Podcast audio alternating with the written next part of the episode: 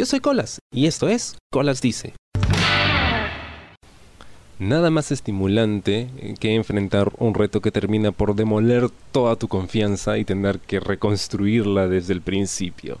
Eso fue lo que me pasó con el taller que llevé con la gente de Torrea Doblaje. Era un taller de doblaje que empezó el año pasado, terminó hace unas semanas. Y wow. Eh, he tenido que procesar bastante todo lo que aprendí, todo lo que viví en este taller, porque siento que fueron como que muchas vidas, o sea, como que hubiera pasado mucho tiempo en realidad y solo fueron tres meses. ha sido toda una experiencia, he conocido gente súper chévere y también como que, eh, como diría el, Iron Sheik, ¿no? It made me humble, o sea, me, me hizo sentir humilde y, y, reconsiderar muchas cosas acerca de lo que yo sabía y sobre lo que yo podía o sentía que podía hacer con mi voz.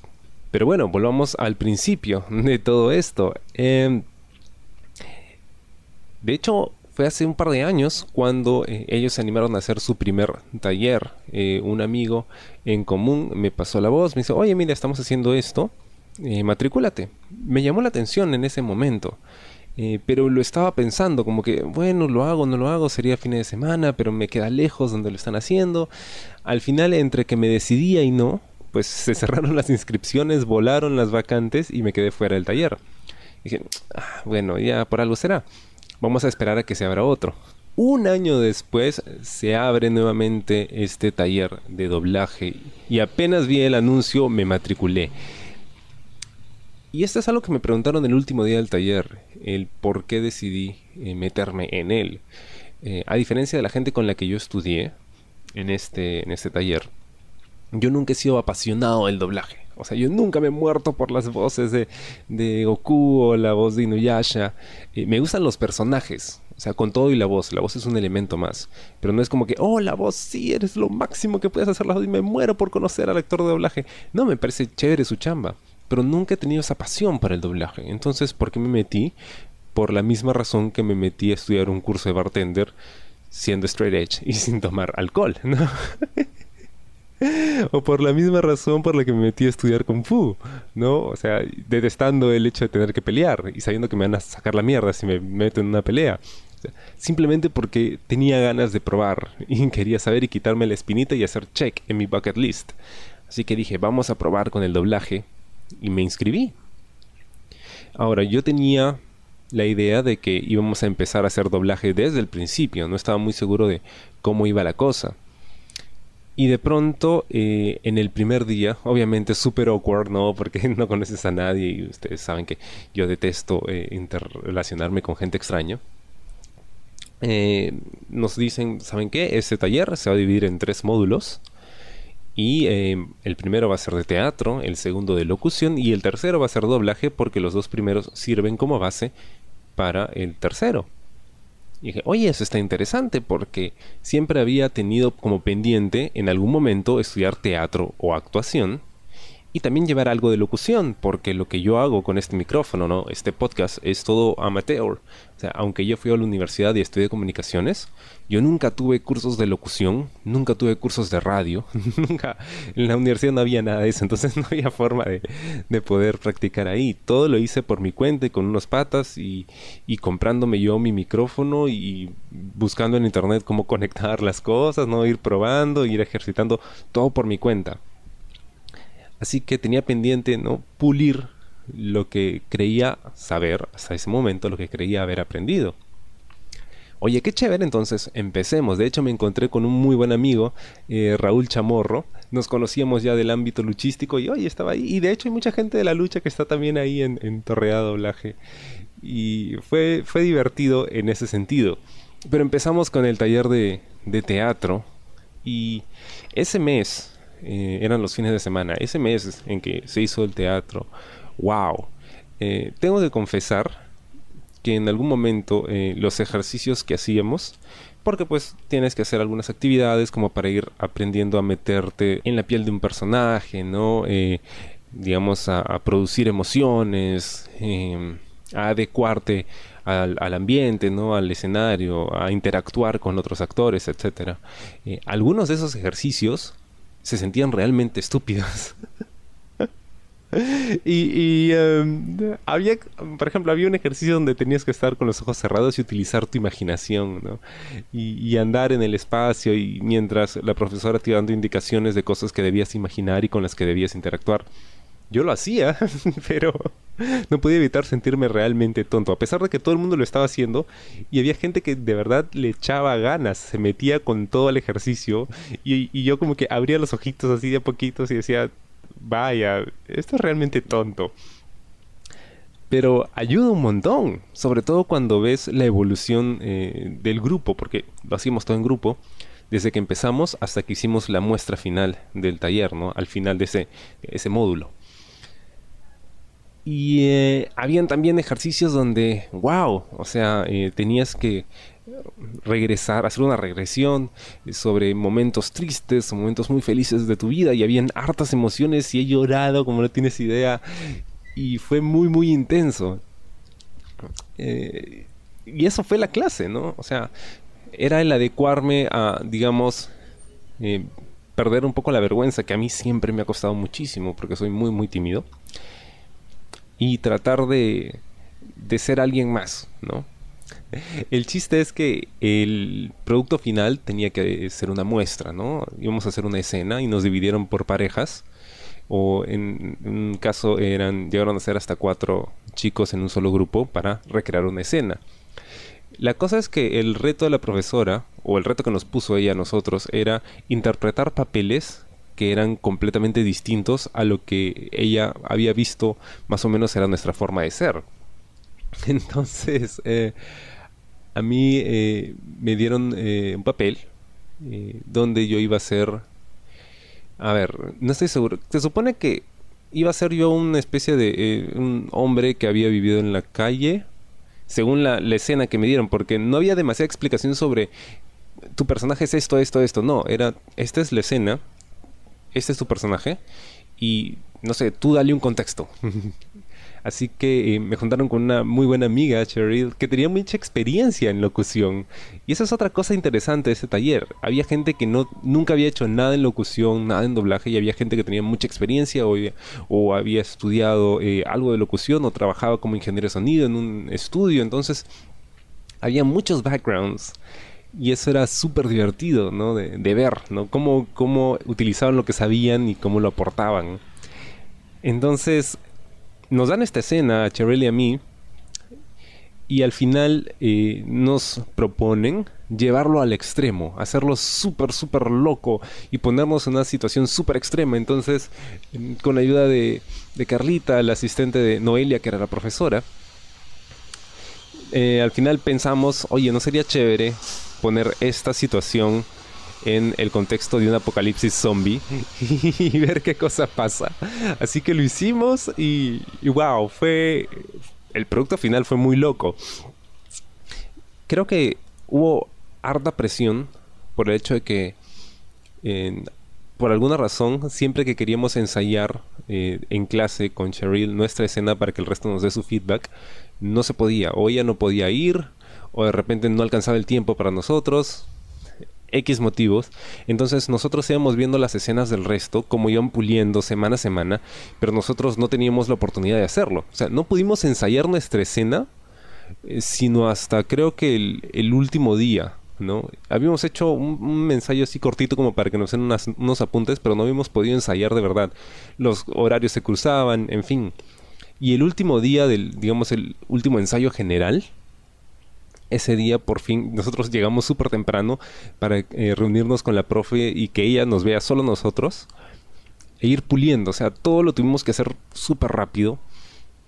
Y wow, o sea, tú ves la evolución desde la primera vez que intentamos hacer esa escena que era como que nada que ver, sosa, plana, hasta el producto final que fue como que recontra, o sea, se sintió recontra auténtico porque la relación mía con eh, Cheryl, con el personaje de Cheryl, era que eh, yo había sido mordido por un zombie y entonces estaba en una silla de ruedas y necesitaba llegar a un lugar, creo que a un hospital, donde esperaba que me salven la vida y ella era una soldado, ¿no? Que me había rescatado y ella tenía la misión de eh, ir a una base militar, ¿no? Entonces estamos como que voy o no voy, voy o no voy, te llevo o no te llevo.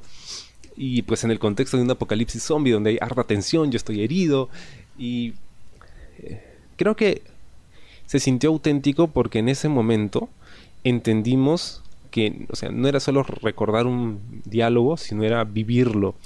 Entonces, habían muchos silencios, ¿no? Porque como era una escena dramática, era la única escena dramática de las que se habían eh, elegido para, para, para, nuestro grupo.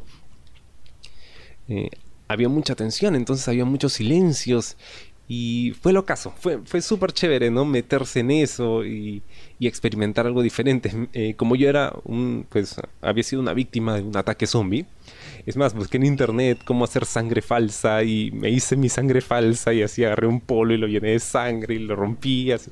O sea, traté de hacerlo lo más eh, auténtico posible. Hasta que llegó el día de la muestra final. Y ese día fue mágico. Porque sentí que podía hacer mi escena frente a un público y luego decir, ok, ya lo hice, ya intenté con el teatro, ya lo probé y ya sé cómo se siente y se siente chévere y me gustó, o sea, ya puedo seguir con otra cosa. Ese día nos juntamos todos en el lugar donde hicimos la muestra y fue bacán ver a todos ya con el vestuario, ¿no? Transformándose en el backstage, ¿no? Como que dándonos eh, ánimos. No, no sé hasta ahorita por qué se desean mierda en el teatro y por qué se desean romperse una pierna. O sea, ¿cuál es la lógica? Se supone que desearte el bien eh, te trae buena, te trae mala suerte y desearte el mal te trae buena suerte. No lo entiendo, mi cerebro no lo computa. Pero ese ambiente se sintió súper chévere, ¿no? El hecho de haber logrado llegar a la meta con un grupo de gente que acababas de conocer. Eh, fue, fue muy piola, fue muy, muy piola. Y terminaba ese módulo. Eh, me acuerdo que, bueno, nos despedimos de, la profe porque ya no iba a estar con nosotros. Yo al momento de despedirme le digo, gracias por cambiarme la vida. Porque sí siento que fue una experiencia súper chévere. O sea, porque no me ha cambiado la, la forma de ver el mundo, pero sí me ha dado la oportunidad de decir, wow, o sea, hice, hice algo que quería, o sea, logré algo que, quería. Y pues cada vez es más difícil en el mundo de hoy en día lograr las cosas que de verdad quieres, ¿no? Entonces, en ese sentido, sí, me sentí súper chévere ese día. Y luego viene el módulo de locución. wow. Em, Mickey Bain es el profesor. Si escuchas eh, los podcasts que he hecho de lucha libre, por ahí de repente has escuchado que lo mencioné. O si vas a ver shows locales de lucha libre, pues eh, seguro has escuchado la voz de Mickey Bane, que es el narrador, era el narrador oficial de LWA, ahora es el narrador de Imperio Lucha Libre, una voz muy reconocible. Y él era el profesor, ¿no?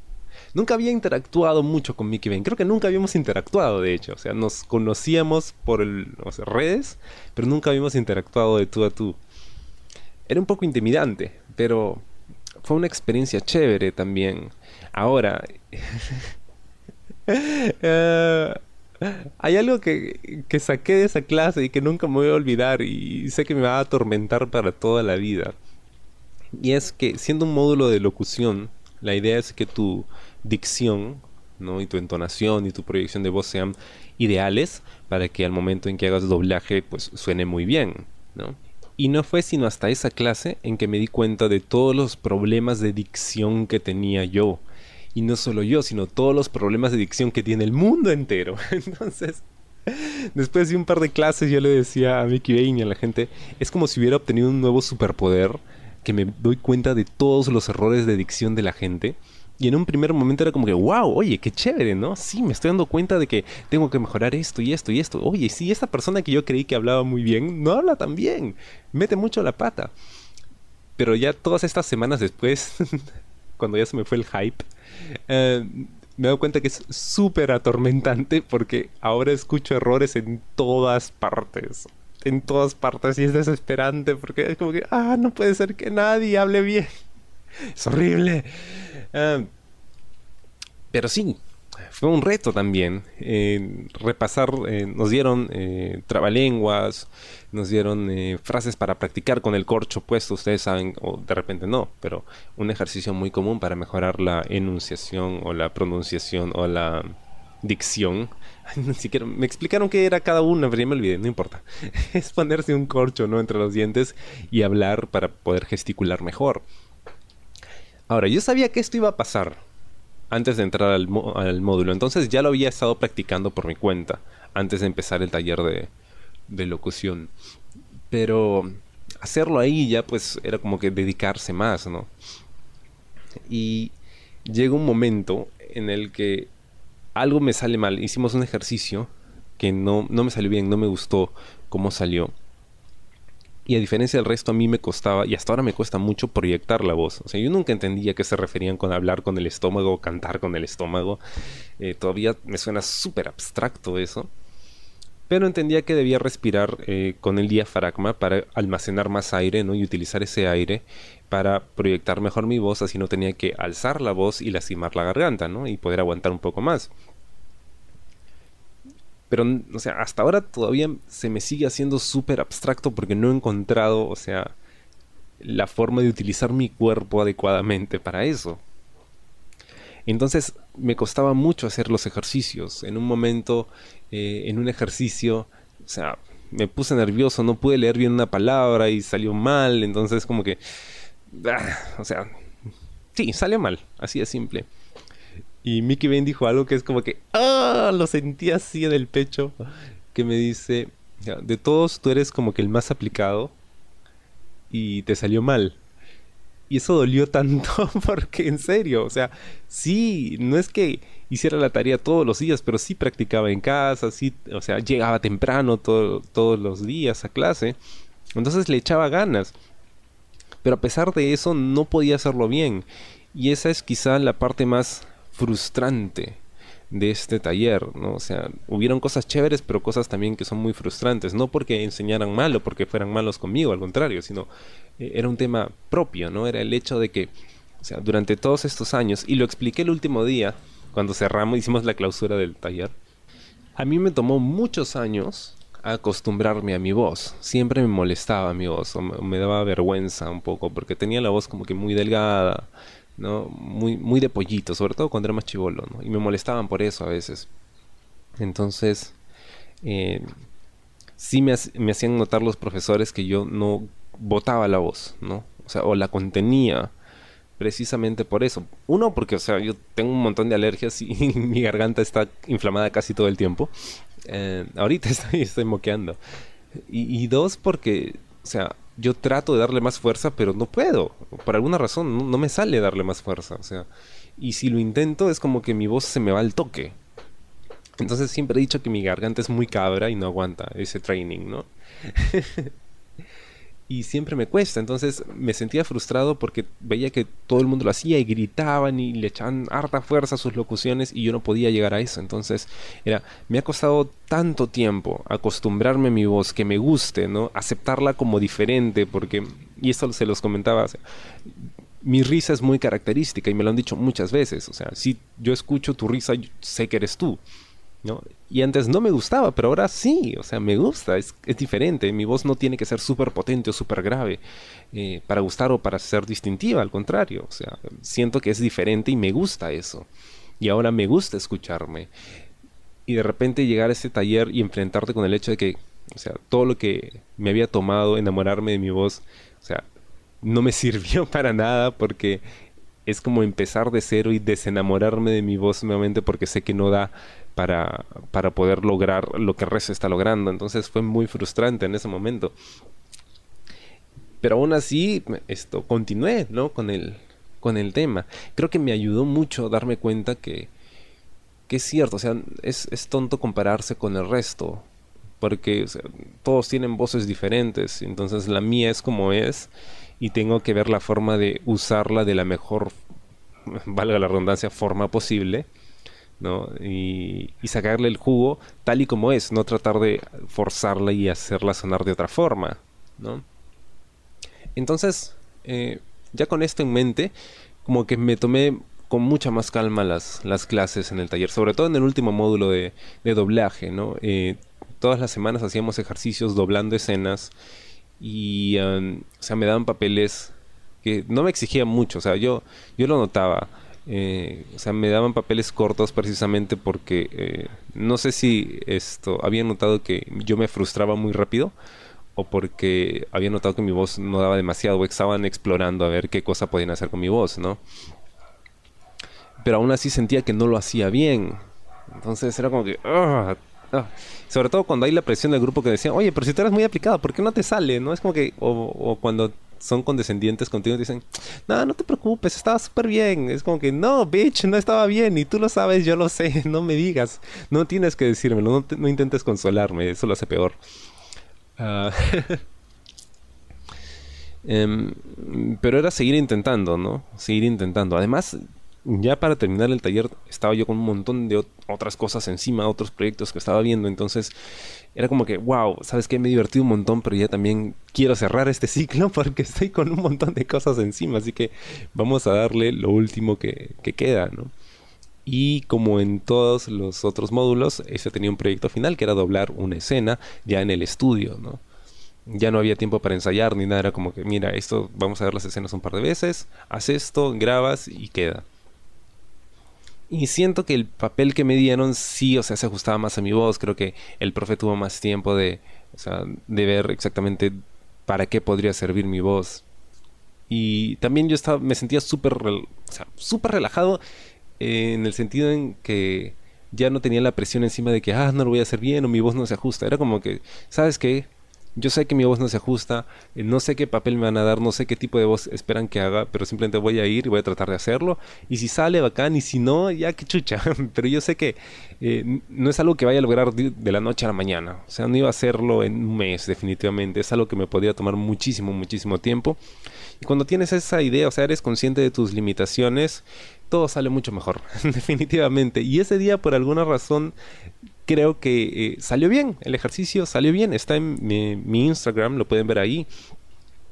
Y me gustó el resultado. O sea, no me pareció como que, wow, ¿no? No fue el, el trabajo de doblaje. Siento que igual habían cosas que podía haber hecho mejor pero ya no sentía la frustración de los ejercicios anteriores, ¿no? Donde me pedían hacer la voz de un pata de cincuenta y tantos años, ¿no? Esto, o me pedían hacer una voz eh, de, la roca. En un momento tuve que doblar a la roca y era como que, no, pues esa voz de machote, así, no, no me sale, no me sale, mi voz es cabra, no sirve para eso. Pero en este último ejercicio las estrellas se alinearon y creo que salió más o menos... Eh, parecido a lo que me pedían que hiciera. Y me sentí mucho más tranquilo y más satisfecho con, ese último ejercicio, ¿no? Sobre todo porque creo que era la forma perfecta de cerrar el ciclo, ¿no? Del hecho de que eh, vine aquí creyendo que podía hacerlo mejor de lo que lo hice. Luego me di cuenta que me faltaba un montón, lo cual está bien porque es como que te empuja a seguir tratando, a seguir practicando. Pero también frustra un poco, ¿no? El hecho de que, vaya, creí que sabía más pero al final no soy tan bueno o no soy ni siquiera la mitad de bueno de lo que yo pensaba, ¿no? Em, entonces, en ese sentido ha sido una experiencia súper extrema, ¿no? Porque he tenido que aprender muchas cosas en poco tiempo e ir redescubriendo mi voz y lo que puedo hacer. Ahora, yo nunca menosprecié el trabajo del doblaje, para nada. Hay mucha gente que dice, ah, esa vaina es súper fácil. No, o sea, si fuera súper fácil, todo el mundo lo haría. Eh, eso es algo que aprendes cuando empiezas a trabajar en lo que sea, ¿no? Nada es tan fácil como parece, nada. Cualquier cosa que digan, no, pero cualquiera puede hacer eso. No, no, hasta para hacer el trabajo más estúpido necesitas calle, necesitas experiencia, necesitas saber qué es lo que estás haciendo. Así que yo nunca menosprecié el trabajo del doblaje no esperaba que fuera tan complicado, pero tampoco lo menosprecié. Ahora lo valoro mucho más porque ya sé todo lo que requiere, ¿no?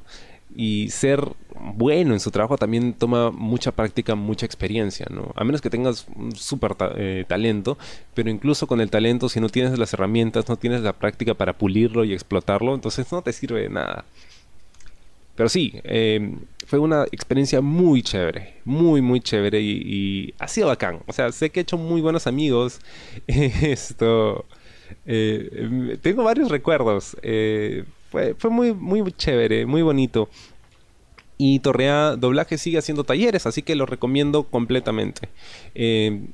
Es chévere que se empiece a hacer doblaje en el Perú, ¿no? Y que empresas de fuera ya empiecen a confiar eh, no solo en Torreada, sino en otras empresas, en otros, en otros estudios, ¿no? y que le den la oportunidad de doblar películas. Quizá las películas que doblan pues no son de Disney, no son Star Wars, no son así eh, rápidos y furiosos, están empezando de a pocos, pero el hecho de que las empresas de fuera estén satisfechas con la chamba que se hace aquí, Y cada vez vengan más películas, oye, qué bacán, de puta madre, ¿no?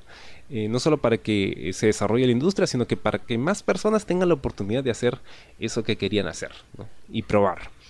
Así que si alguna vez tuviste ganas de probar con el doblaje o quieres experimentar algo nuevo y loco, pues métanse al taller o busquen información de Torrea en redes sociales. Eh, háganlo también por su cuenta. O sea, eso es otra cosa que yo valoré mucho estando ahí. O sea, el hecho de que eh, no tuve que esperar a, estudiar, por ejemplo, locución o estudiar radio o trabajar en una radio frente a un micrófono para haber yo aprendido por mi cuenta a perderle el miedo a un micrófono y saber hablar frente a un micrófono, ¿no? Y eso me costó muchos años y yo sé que lo hice pues súper amateur, que no había nada profesional detrás, pero lo aprendí, ¿no? Y me sirvió, de todas maneras me sirvió. Y sí, o sea, si tengo que hacer un balance, ha sido súper positivo. Me gustó mucho la experiencia. Eh, quedó un bonito producto final. ¿Seguiré yo haciendo doblaje o practicando con el doblaje? Puede que sí, puede que no. No lo sé. Eh, ¿Por qué no? Podría hacerlo. Es divertido. Ahora sí me gustaría probar con otras cosas, porque ya probé teatro, ya probé locución, ya probé un poquito de doblaje, aunque sea un poquito, aunque sea un poquitito, por un par de semanas igual yo lo probé, me gustó y siento que, que si de verdad me dedicara, creo que podría hacerlo mejor. ¿Qué cosa voy a probar la próxima vez? No lo sé. Pero ya veremos. Espero te haya gustado el programa de esta semana y conmigo será hasta la próxima. Yo soy Colas y esto fue Colas Dice. Chao. ¿Te gustó el programa? Sí. Suscríbete y comparte.